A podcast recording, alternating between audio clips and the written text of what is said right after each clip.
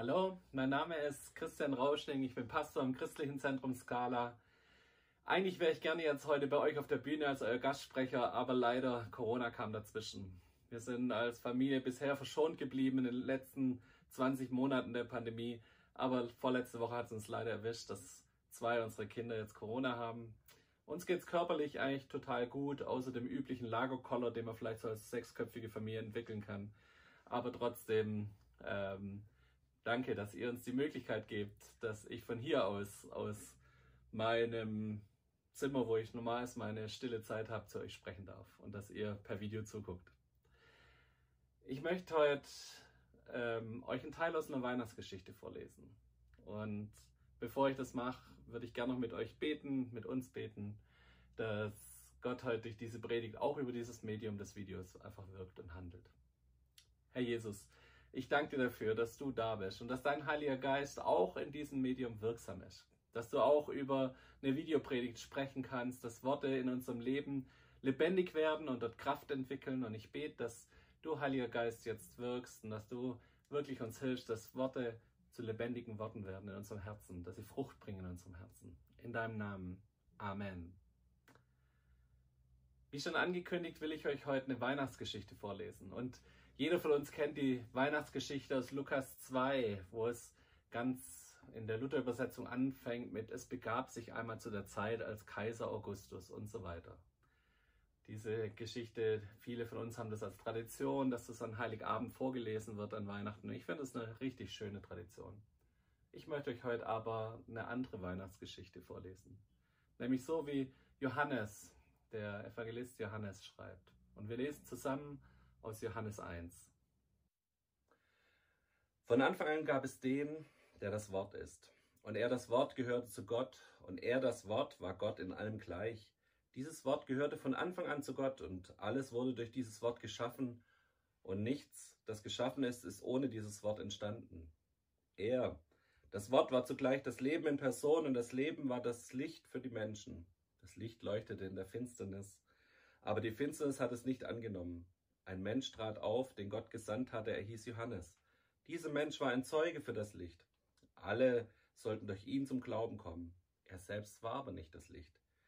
Aber er soll das Zeuge für das Licht auftreten. Er, das Wort, war das wahre Licht. Es ist in die Welt gekommen und leuchtete für alle Menschen. So ganz anders diese Weihnachtsgeschichte und irgendwie klingt es, als würde Johannes in Rätseln reden. Aber hier wird ganz klar von Weihnachten geredet. Johannes kündigt die Geburt von Jesus an, der auf die Erde kommt. Und mit was beschreibt er es? Er beschreibt Jesus als das Licht. Warum legt sein Johannes seinen Schwerpunkt auf Licht? Ob er wohl schon wusste, dass Weihnachten mal die Eskalation der Lichterketten sein wird und dass verschiedenste Menschen versuchen, den Stromverbrauch ins Dreifache zu treiben über die Weihnachtswochen ob er schon wusste, dass bei meinen Eltern es einen Garten gibt im Nachbarhaus, wo sich die Nachbarn ernsthaft Sorgen machen, dass irgendwann Flugzeuge landen, weil dieser Garten illuminiert ist wie ein Runway am Flughafen. Ich glaube, er wusste es nicht. Aber Weihnachten spricht uns vielleicht auch so tief an, weil Licht einer dieser Menschheitssehnsüchte ist. Eine dieser Sehnsüchte, nach denen wir uns ausstrecken und sagen, wir brauchen und wir wünschen uns Licht. Es gibt den Mythos von Goethe, dass er starb mit den letzten Worten mehr Licht. Ich habe ein bisschen nachgelesen und versucht zu recherchieren. Es gibt einen Bericht des äh, Dieners von Goethe, der sagt, am Ende wollte Goethe nur noch seinen Nachttopf halten und ist damit gestorben. Aber es zeigt ein bisschen, dass eine große Sehnsucht nach Licht da ist. Dass wir eine Sehnsucht in uns tragen nach Licht. Ich weiß nicht, wie es euch geht, aber bei uns ist so, wir haben eine Solaranlage auf dem Dach und äh, meine App zeigt mir immer an, wie viel Kilowattstunden Lichtleistung oder Sonnenenergie da in unsere Solaranlage reinlief. Und bis vor eineinhalb Wochen hat diese Solaranlage zwölf Tage hintereinander null Kilowattstunden angezeigt. Und meine Frau kann ein Lied davon singen, wie lichtfühlig ich bei sowas bin, wie schlecht gelaunt ich werden kann, wenn ich zu wenig Licht bekomme. Wir brauchen Licht als Menschen und wir wissen, wie arg das sich auf unser Gemüt, auf unseren ganzen Körper schlägt, an wie vielen Prozessen Licht dringend nötig ist, damit wir zum Beispiel gut leben können. Wir sind mit den Pfadfindern, bei denen ich auch sehr aktiv bin, öfters auf der Schwäbischen Alb unterwegs und wir kriechen durch Höhlen und Schächte und sind auch da immer wieder an einem ganz besonderen Erlebnis dabei.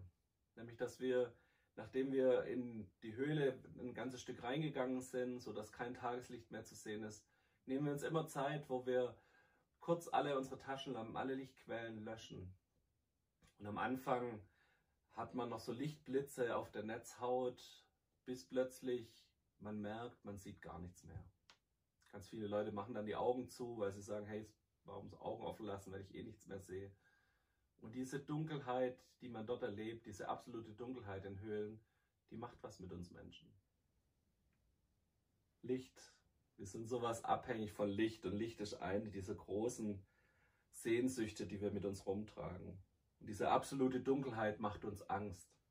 Diese absolute Dunkelheit, ähm, dieses Umherschauen, Augen schließen, merken, ich kann mich nicht mehr orientieren, die sind bedrückend.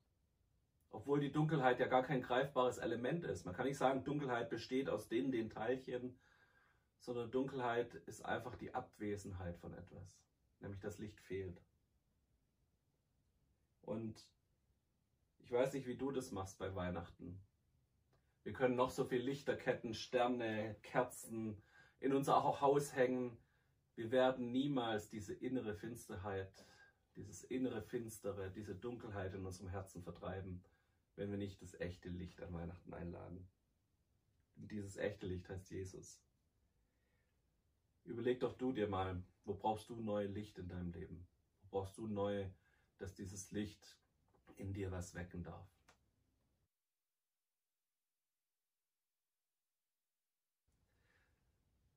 Aus dem Biologieunterricht ist jedem von uns klar, dass es das Licht braucht, um Leben zu haben. Ich weiß nicht, wer von euch alles noch die Photosynthese-Formel auswendig kann.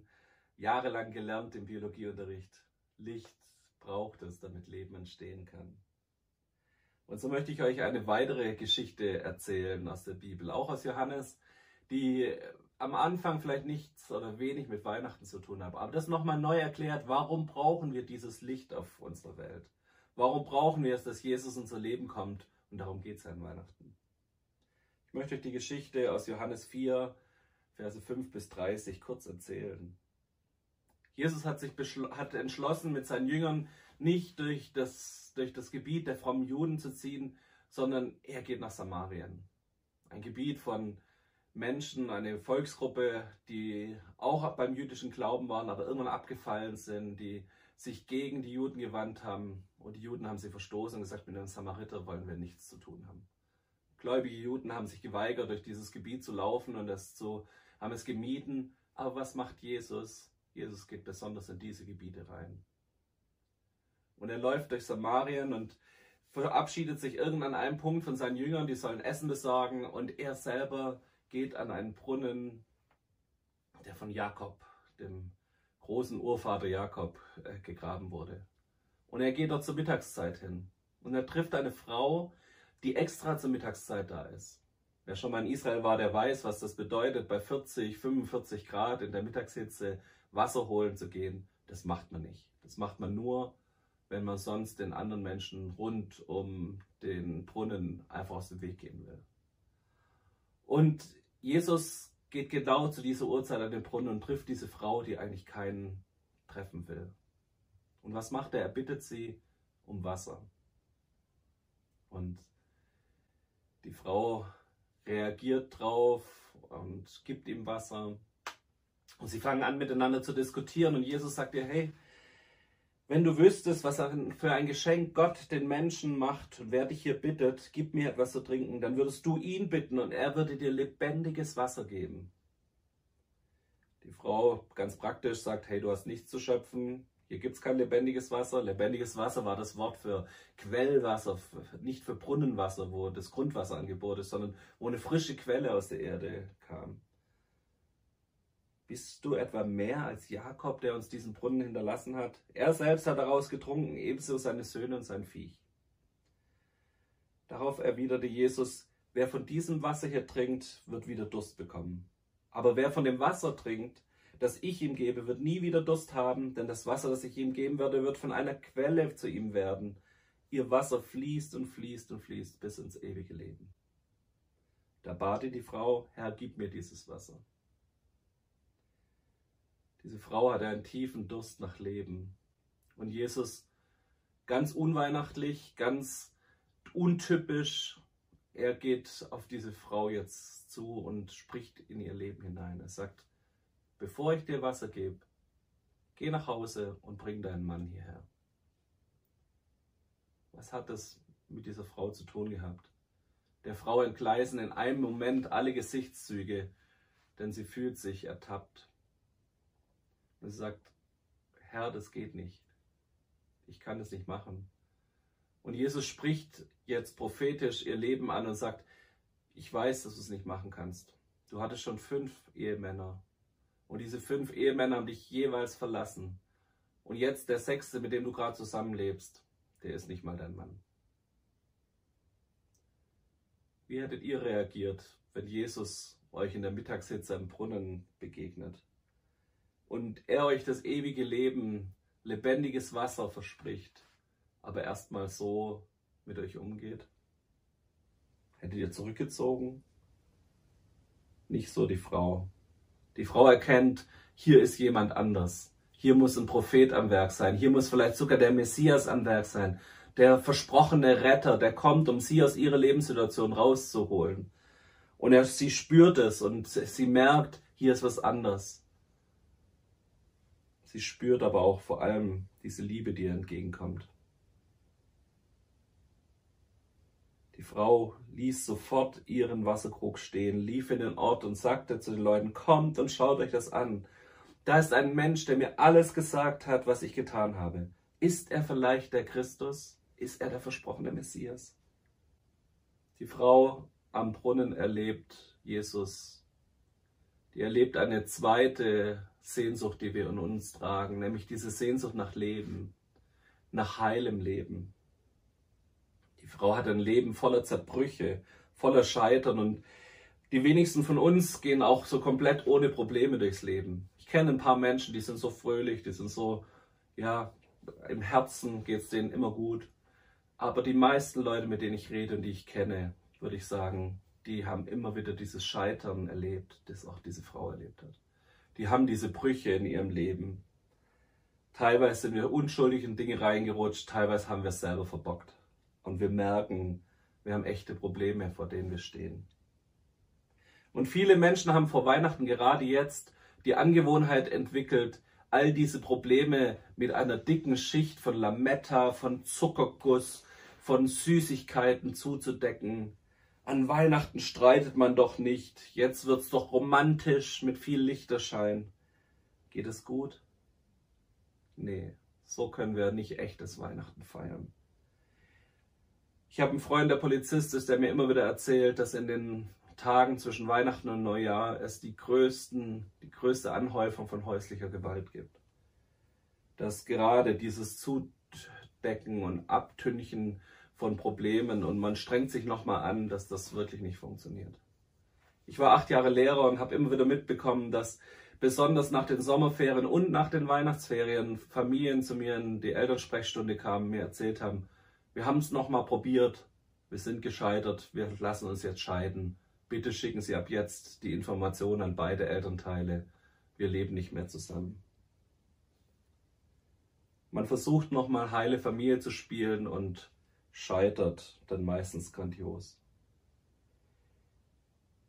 Ich kenne auch Menschen, die aus diesen Gründen, aus diesen Erfahrungen raus diese ganze Romantik rund um Weihnachten komplett ablehnen. Die sagen, was hat das noch für einen Sinn? Was bringt das noch alles? Ich habe keine Lust auf diese aufgesetzte Romantik. Und damit verpassen sie aber leider, glaube ich, auch genauso die wahre Bedeutung von Weihnachten. Genauso wie mit dem Übertünchen und Lametta drüber hängen von Problemen, wenn wir es komplett ablehnen, uns in diese Sehnsucht nach Leben und Liebe, die Weihnachten in uns auslöst, uns komplett abzugrenzen, das funktioniert genauso wenig. Jesus möchte nicht nur Licht, sondern auch echtes Leben in, an Weihnachten in dein Herz bringen. Er begegnet uns in unserer Zerbrochenheit und unserem Versagen nicht mit Schuldzuweisungen und mit ja, Verdammung, sondern er begegnet uns dort mit echtem Leben. Wiederherstellung ist möglich.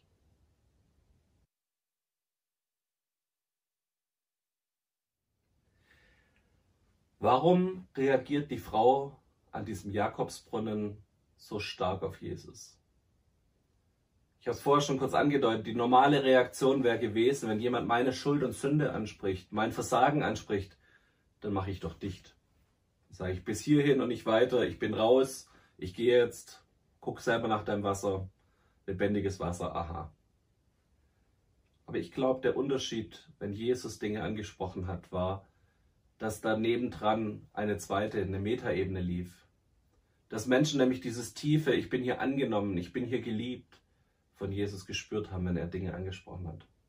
Sie müssen in diesem Gespräch, muss es eine Ebene gegeben haben, die über die Worte hinausgeht, wo sie gespürt haben, dieser Mann meint es nicht schlecht mit mir.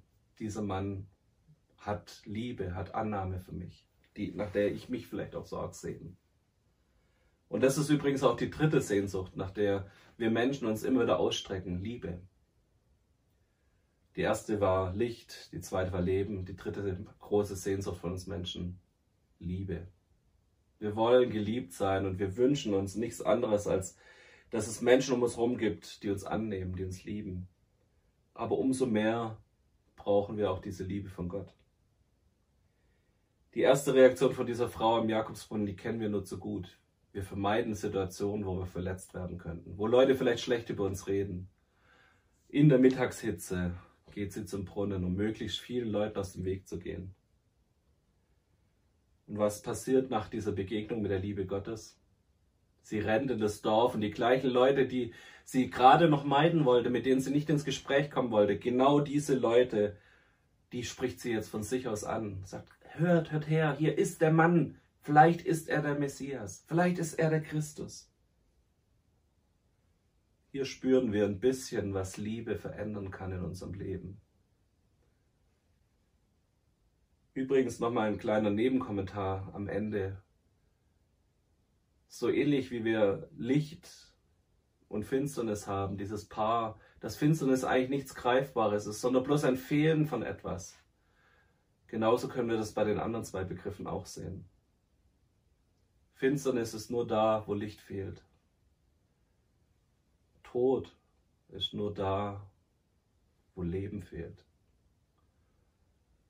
Und als letztes, Liebe braucht es da besonders, wo Hass da ist. Und Hass ist auch nichts Greifbares, sondern einfach das Fehlen von Liebe. Das heißt, unsere Welt ist eigentlich darauf angelegt, dass es Dinge gibt, die wir als Menschen brauchen, dieses Licht, das Leben und die Liebe. Und es braucht Menschen, die diesen Auftrag annehmen, zu sagen, wir tragen das besonders jetzt in der Weihnachtszeit hinaus in unsere Welt.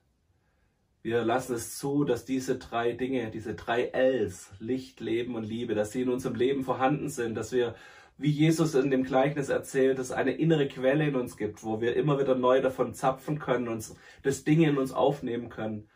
Und dann nehmen wir diese drei Sachen Licht, Leben, lieben und tragen es hinaus in unsere Umwelt. Unsere Welt ist so zerfressen von Finsternis, von Hass und Tod. Es braucht Christen, die sich aufmachen. Ich möchte euch am Ende nochmal auf das Licht zurückkommen. Licht, dass wir am Advent so viele Kerzen haben, so viele Lichterketten haben, entsteht alles aus einer alten Tradition. Im Advent wurden Kerzen früher angezündet, noch bevor der Adventskranz entstanden ist, haben Menschen Kerzen ans Fenster gestellt im Advent, weil es das Zeichen damals war dafür, hier ist Besuch erwünscht. Kerze an bedeutet Besuch ist erwünscht. Und ich möchte euch einfach herausfordern, ob ihr euch heute Morgen nicht überlegt, ob ihr Kerzen anzünden wollt. Vielleicht heute Nachmittag, heute Abend. Die Kerze als Zeichen, hier ist Besuch erwünscht. Und wenn du gemerkt hast, dass dir diese drei L, Licht, Leben und Liebe, wenn dir da etwas fehlt, wenn du spürst, das sind noch dunkle, tote Flecken in deinem Herzen. Da sind noch Zeiten von Zerbruch, von Hoffnungslosigkeit da. Da ist Lieblosigkeit und Hass da. Da hat vielleicht unser gesellschaftlicher Trend zur Spaltung auch bei dir zugeschlagen. Dann will ich dich herausfordern, als Zeichen doch heute eine Kerze anzuzünden. Als Zeichen von, hier ist Besuch erwünscht, Gott komm du in mein Leben. Jesus komm du in mein Leben und füll mein Leben, mein Herz mit Licht, mit Leben, mit Liebe. Vielleicht spürst du aber auch, dass Gott dich herausfordert, dass du diese drei Sachen nicht nur für dich behältst. Und das ist mein zweiter Aufruf an dich. Vielleicht ist es für dich dran, dass du eine Kerze ins Fenster stellst, um ganz klar zu sagen, ich öffne mein Leben, mein Haus für andere Menschen. Ich öffne mein Leben dafür, dass ich deutlich signalisiere, bei mir ist Besuch erwünscht. Menschen können mit mir in Kontakt treten und kommen bei mir an, erfahren bei mir Liebe, bekommen Licht in ihrem Leben, weil ich das, dieses Licht in mir trage. Bekommen Liebe und Annahme, die Gott mir erst geschenkt hat, die du jetzt weitergeben darfst an andere Mitmenschen. Unsere Gesellschaft hat so einen Mangel von diesen drei Ls. Und es braucht dich, der damit aktiv reingeht, der seine Umwelt prägt, besonders jetzt in dieser Zeit vor Weihnachten und den Menschen zeigt, hier kann man anders leben. Hass, Tod, Dunkelheit und Finsternis haben nicht das letzte Wort. Die Bibel sagt uns ganz klar, am Ende wird das Licht kommen und das Licht wird aufgehen. Und wir haben diese tiefe Hoffnung in uns und diese Hoffnung braucht unsere Gesellschaft, brauchen diese Menschen um uns herum. Ich bete für euch, dass ihr heute Abend vielleicht ja, wenn ihr das nächste Mal eine Kerze auf eurem Adventskranz anzündet, wenn ihr eine Kerze ins Fenster stellt, dass ihr nochmal neu drauf besinnen könnt, wo Jesus in euer Leben hineinsprechen will und was er da verändern will. Danke, dass ihr euch auf dieses Experiment eingelassen habt und ich hoffe, dass Gott auch hier drüber zu euch sprechen konnte. Ich bete für euch, dass Gott in eurem Leben Licht, Liebe und Leben bringt. Und ich bete, dass er es ist, der uns in dieser Weihnachtszeit auch zu Licht macht und der uns zu Lebensbringern macht. So seid gesegnet. Danke für eure Bereitschaft, euch hier ein Video anzuschauen am Sonntag. Danke, dass ich zu euch sprechen durfte. Gottes Segen euch. Amen.